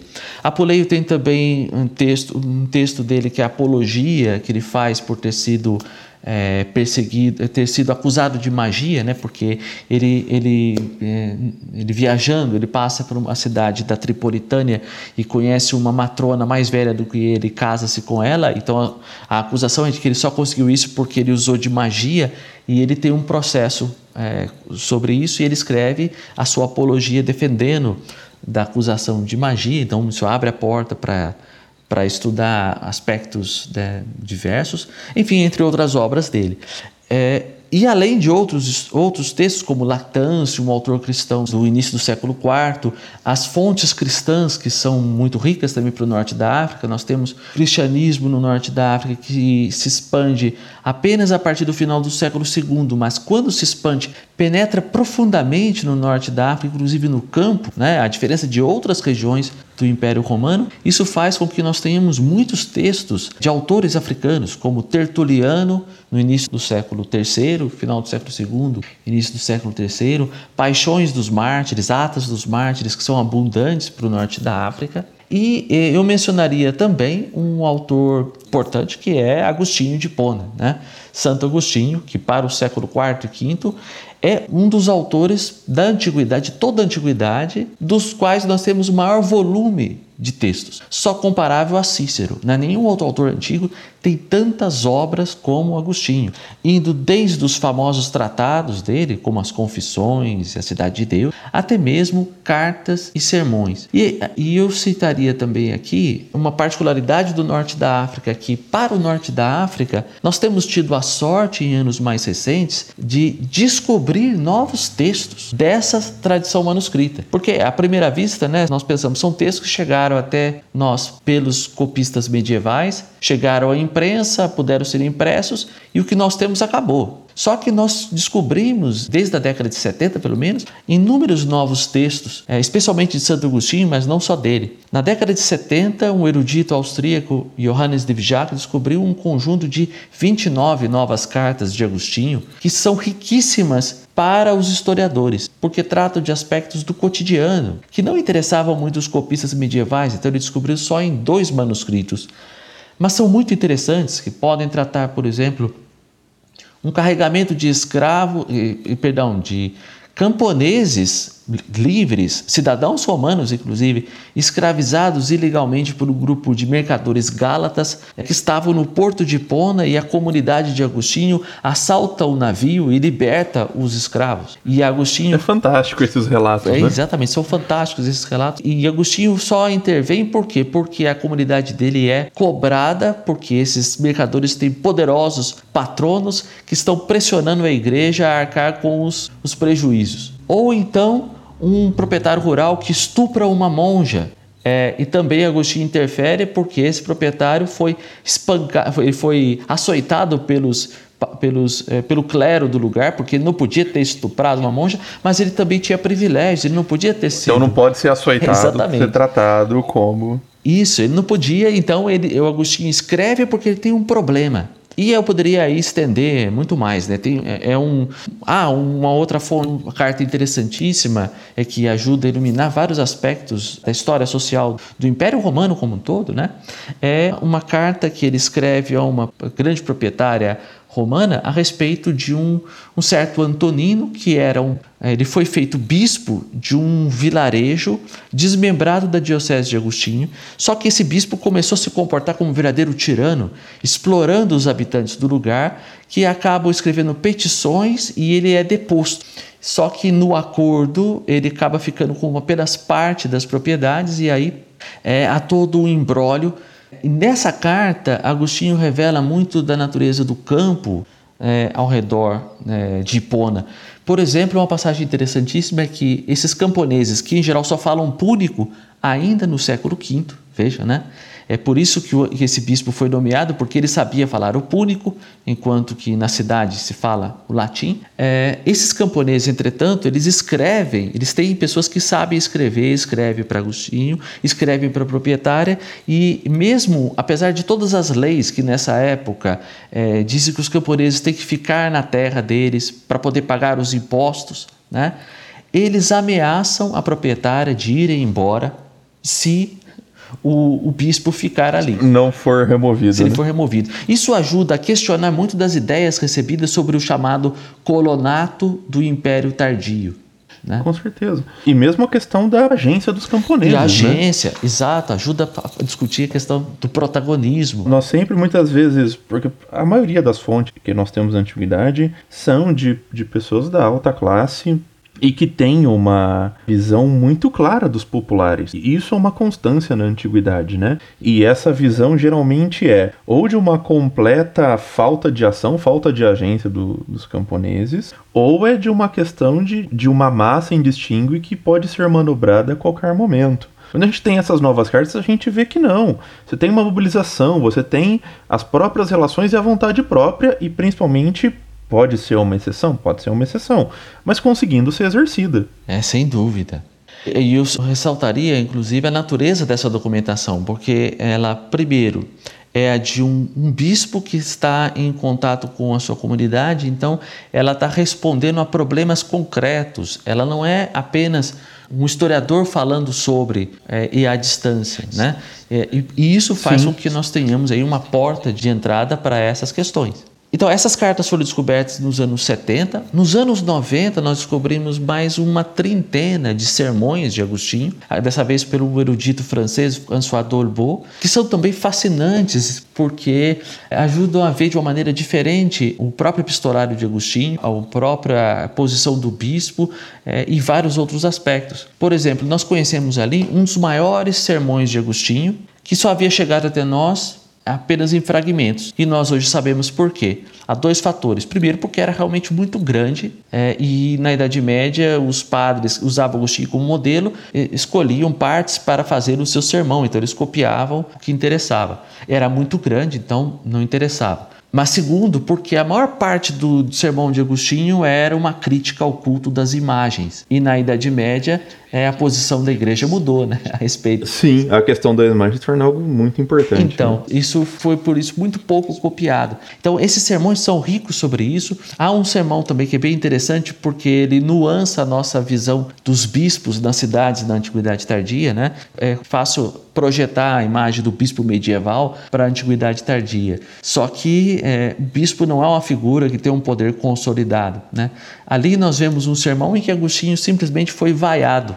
Ele, ele, teve, ele teve um problema com a comunidade de Cartago, em que ele é, simplesmente é, não quis vir pregar no centro da igreja, então eles, eles vaiaram e disseram que então não precisava pregar o sermão. Então, são uma documentação que nós não conhecíamos e que lança luzes novas, completamente novas, sobre a história social do norte, norte da África nesse período. E mais recentemente descobrimos também, além de Agostinho, atas novas de mártires da época de Diocleciano, as atas de Galônio, que são também interessantes porque elas falam de um grupo de que não é, não tem nenhum clérigo, que eram todos camponeses e tem apenas um leitor entre eles. Isso é interessante porque também lança luz sobre o modo, o que explica uma das diferenças do norte da África, que é a presença do cristianismo no campo. Como vocês sabem, né? A palavra pagão mesmo deriva de camponês. Sim, sim, de pagos, né? Isso porque permaneceu durante muito tempo. Era uma religião das cidades. Era né? uma religião das cidades. É, o cristianismo era basicamente das cidades. No norte da África, não. Ele tem desde o século IV uma penetração no campo importante, inclusive grupos de rebeldes, camponeses, inspirados pelo, pelo cristianismo. Então, esse, essa, comuni essa comunidade que aparece por esse documento pode explicar uma confraria que fez essa, essa, essa campanha de conversão no campo. Né? E por aí vai. Além disso, é, diria também uma série de outros documentos que nós já conhecíamos, mas que nós descobrimos que são africanos que são os chamados espúria, que estavam eram atribuídos a outros autores. Os estudiosos acabaram descobrindo que são africanos. Isso vai desde cartas, por exemplo, que se atribuía a Sulpício Severo, que fala de um proprietário sobre os seus camponeses, até sermões que eram considerados é, anônimos e que hoje são ainda anônimos, mas nós sabemos que são africanos. Pelo menos da onde vieram, né? Da onde vieram. Então, olha, isso é só um pouco da documentação, isso sem contar, claro, a, o quanto o norte da África também aparece em outros documentos, por exemplo, no Código Teodosiano. Se você observar o Código Teodosiano, essa compilação de leis de, do início do século V, há uma enorme parte das constituições que são promulgadas em Cartago. Isso em si é revelador da natureza dos arquivos no norte da África na época da compilação, que serviram de base né, para essa compilação. Eles usaram a cópia dos arquivos africanos. Então, isso a respeito da, das fontes textuais, é o conjunto que nós podemos ter e é muito rico, como vocês podem ver, e tem mesmo aumentado nos últimos anos a despeito do que nós poderíamos é, imaginar. Do que geralmente acontece com a antiguidade. Do que geralmente acontece pelo com a antiguidade. Pelo menos com a questão textual. Agora, vamos às outras duas fontes, né? As outras duas, ao contrário dessas, elas crescem a cada ano. Porque as inscrições são descobertas em escavações e a arqueologia também escava eh, outros objetos, então a cada ano pode aumentar é, a documentação. Então vamos falar primeiro da epigrafia. A epigrafia africana é também uma das mais ricas de todo o mundo romano. Isso, em parte, pode ser explicado pela própria natureza da, dessa região, né? É uma das regiões mais urbanizadas de todo o império. É, ela, portanto, também teve durante muito tempo passou, como vimos, passou incólume, inclusive a, a, crise do século III, depois no século IV continua essa prática epigráfica monumental que fez com que, portanto, tivesse mesmo uma produção muito grande. Mas há outros fatores que explicam essa riqueza. Um deles é o fato que vai explicar também é, na arqueologia, que vamos ver a seguir, né? é que parte das cidades foram abandonadas é, com a conquista árabe. E isso fez com que é, isso possa ser, ser explorado depois, mais recentemente. E para outros tipos de documentos, sobreviveram também pelo acaso das condições climáticas. Por exemplo, nós temos um conjunto fascinante de tabuinhas de madeira com contratos de compra e venda de uma comunidade rural nas margens do deserto no sul da Tunísia. São chamadas tabuinhas Albertini, que são riquíssimas para diversos aspectos é, da vida no campo, que data do período vândalo. Essas tabuinhas só sobreviveram porque elas estão em condições climáticas que favorecem a preservação da madeira. Né? É ou muito seco ou então ficar debaixo d'água. Se ela ficar molhando e secando, apodrece. Então é, foram preservados. Essa riqueza da epigrafia africana, ela foi notada desde o século XIX e, e com aquele contexto do interesse dos europeus pelo norte da África, foi uma das coisas que mais atraíram os europeus. Né? É, os franceses, em primeiro lugar. É, como disse a você, é, é, era, era visto como os títulos de propriedade dos franceses, né? o que justificava a dominação da África. E como eles tinham uma educação clássica, os, os militares, os próprios militares tinham essa educação clássica e os, os, os, os governantes, os responsáveis pelos serviços de patrimônio. Então, é, eles se interessaram muito pela documentação epigráfica. E isso fez com que, desde o século XIX, essa documentação tenha sido editada em, em corpora. Então, nós temos uma riqueza muito grande. Agora, isso também teve um problema, é que a epigrafia, muitas vezes, teve a tendência a ditar o ritmo das próprias escavações, a ser privilegiada a outras informações arqueológicas, né? dada essa própria riqueza. Nós conhecemos né, uma, uma diversidade de, de fontes que vão desde. É, eu, eu, mencionei os regulamentos das propriedades imperiais do norte da África. Né? Nós temos ali, inclusive, registrados na pedra uma petição de camponeses ao imperador Cômodo, porque eles estavam tendo problemas com os procuradores e arrendatários, que tinham sido espancados, né, que estavam sendo abusados, e o imperador dá ganho de causa a eles. Veja, é um documento fascinante que nós conhecemos por uma inscrição gravada na pedra. Então, sem dúvida, é fascinante. Só que isso teve também como efeito colateral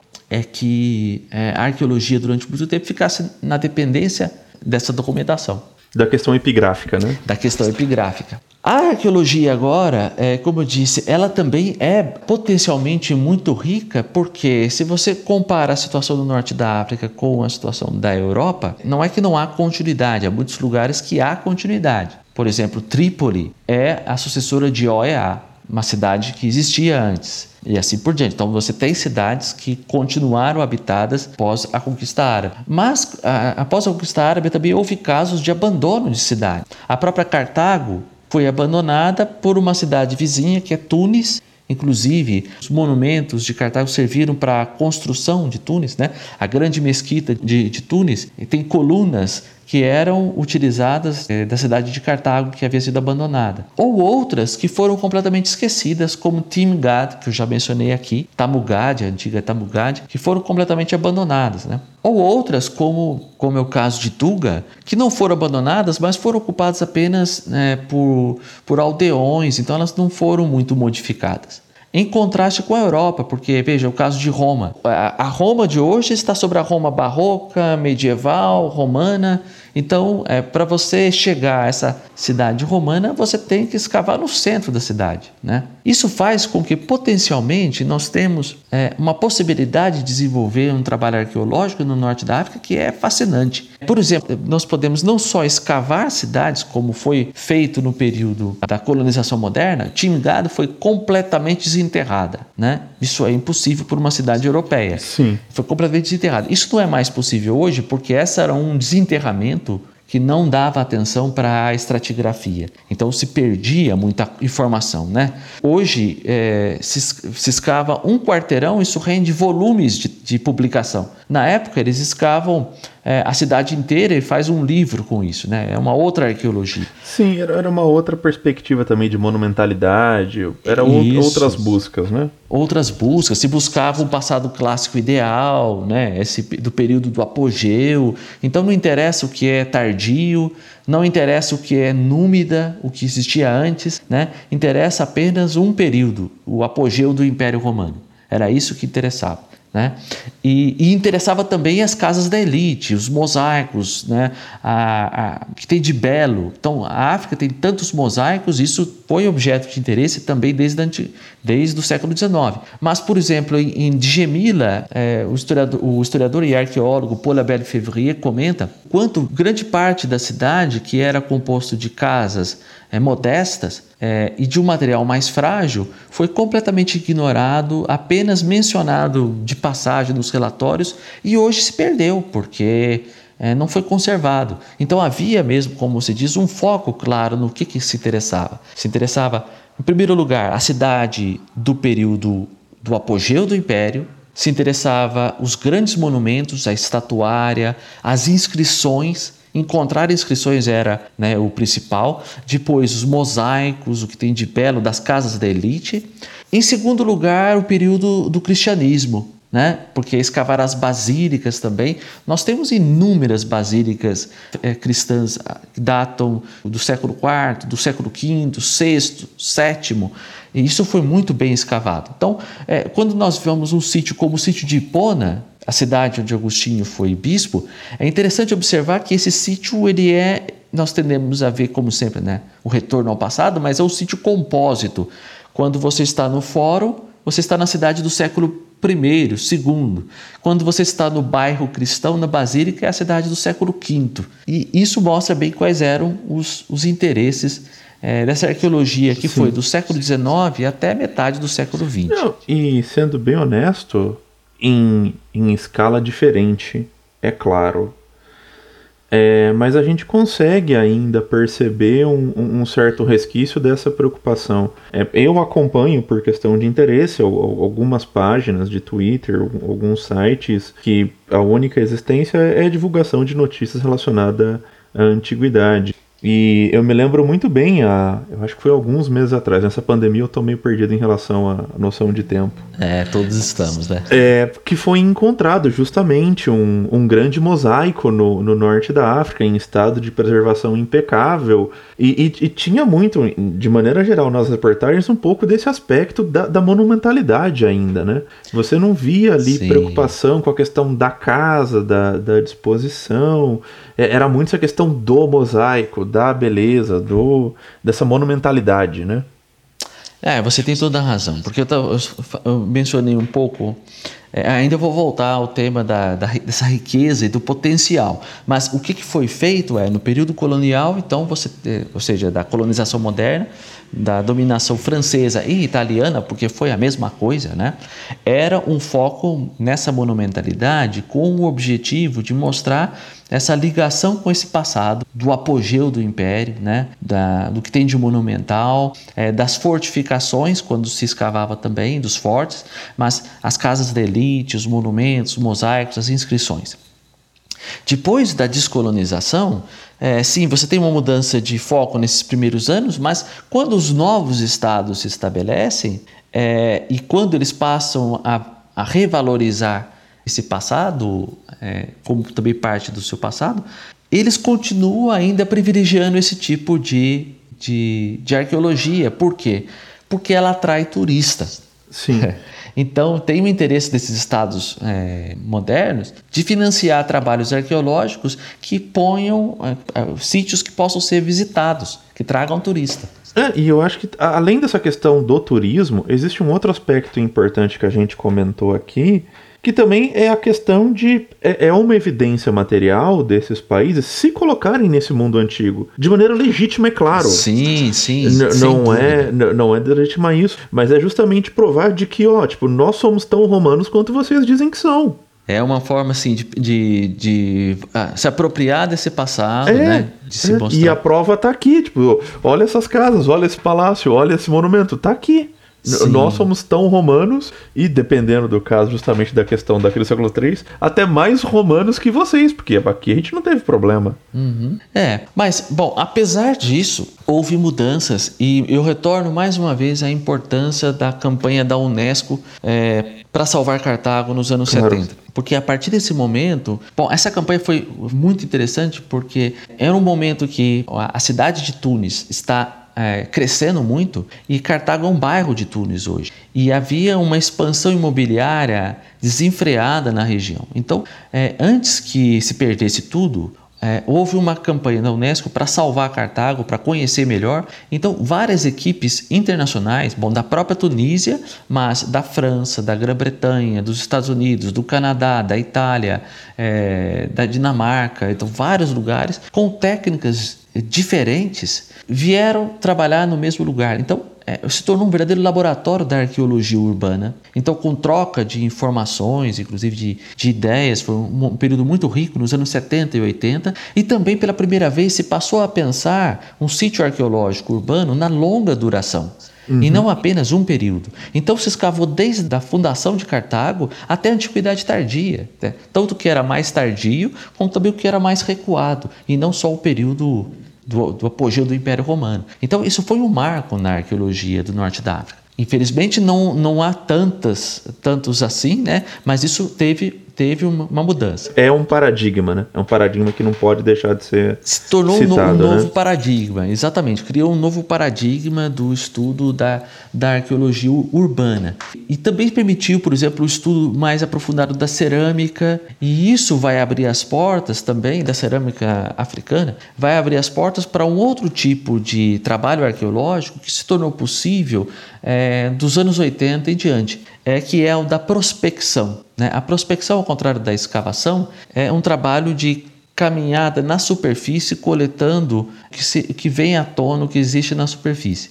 Como o norte da África, como disse, isso é possível fazer para o campo e também para algumas cidades que foram abandonadas, né? coisa que não é possível fazer na Europa. Então, é, houve desde os anos 80 trabalhos de prospecção no campo e também em algumas cidades, como é o caso de Leptiminos, que foi é, feito um trabalho dos anos 2000 para cá. Os trabalhos de prospecção Bom, quando o arado você trabalha a terra, então você revolve a terra e traz à superfície fragmentos de cerâmica, de mosaicos, de objetos de construção. E quando você conhece bem a cerâmica, ela pode ser um fóssil datador. Então, pelos tipos de cerâmica, quando você conhece bem a cerâmica, você pode dizer em qual momento aquele local foi ocupado. E verificando as diferenças da concentração de fragmentos, você pode formular hipóteses se aquilo era uma fazenda um vilarejo e assim por diante. Então, a, a, prospecção do campo africano foi completamente revolucionada dos anos 80 em diante. Muitas dessas, dessas campanhas aí financiadas também é, em parceria com a Unesco, por exemplo, na Líbia, pela Unesco e, pelo, e por, pelo Gaddafi na época, né? Para conhecer melhor o campo no norte da África e realmente revolucionou o modo como nós conhecemos o campo no norte da África. Então, houve sim, a, a, a, apesar desse predomínio ainda de uma arqueologia voltada para o turismo, para os grandes monumentos, houve uma, uma mudança muito grande nos anos recentes, desde, desde os anos 70 e mais recentemente continua havendo é, campanhas nesse sentido. Então, o norte da África tem um potencial muito grande, tem tido novidades nesse campo, ainda que haja sim é, o predomínio dessas preocupações mais tradicionais. Por exemplo, nós não precisamos mais escavar igrejas, tantas igrejas nós temos, né? É, enquanto nós conhecemos é, pouco os bairros artesanais, a periferia da cidade. Há alguns trabalhos que começam a ser feitos nesse sentido, mas é preciso ainda muito mais. Mas é uma outra fonte, sem dúvida, muito rica para se conhecer a, a economia, a sociedade, o urbanismo de um modo geral, a ocupação do campo e por aí vai.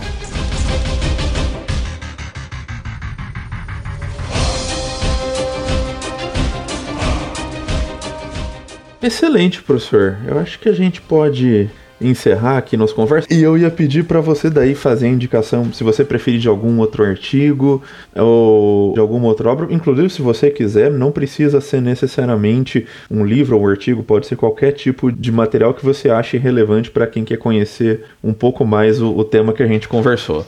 Tá bem, então bom, eu queria então agradecer de novo você por, por essa oportunidade, por poder ter falado sobre a África Romana. E, então, eu recomendo para quem se interessar. Eu publiquei recentemente um livro sobre a sociedade e cultura na África Romana, com algumas traduções de documentos. Eu mencionei aqui essas inscrições sobre as fazendas imperiais, inclusive com algumas petições de camponeses. Eu traduzi alguns desses, desses documentos, né? E também com alguns ensaios que têm como objetivo exatamente oferecer ao leitor brasileiro um pouco dos debates mais recentes é, e de como da riqueza né, da documentação sobre o norte da África. Então, essa é uma sugestão de leitura que eu faço. Também sugiro para quem se interessar sobre essa história do estudo do, do norte da África, um texto do meu falecido orientador no doutorado, Claude Leplet, que saiu no primeiro volume da revista Heródoto, que é, é, exatamente sobre a colonização, a descolonização e a arqueologia no norte, no norte da África. Está publicado no primeiro volume da revista Heródoto. Acho que eu sugeriria para quem se interessar de, de início por essa, é, esses, esses dois textos. E claro, eu estou à disposição de quem quiser saber um pouco mais sobre o norte da África, quem quiser me escrever, fique à vontade também. Excelente. Então, eu queria agradecer mais uma vez, professor, a, a sua disposição de tempo, por ter ajudado em tudo a esse programa existir. Só frisando, o, o livro chama Sociedade e Cultura na África Romana, oito ensaios e, e duas traduções você encontra em, em, qualquer livraria. Em relação ao link que está na revista, eu coloco depois quando sair o episódio embaixo no, no link da publicação. E é isso, pessoal. Até a próxima.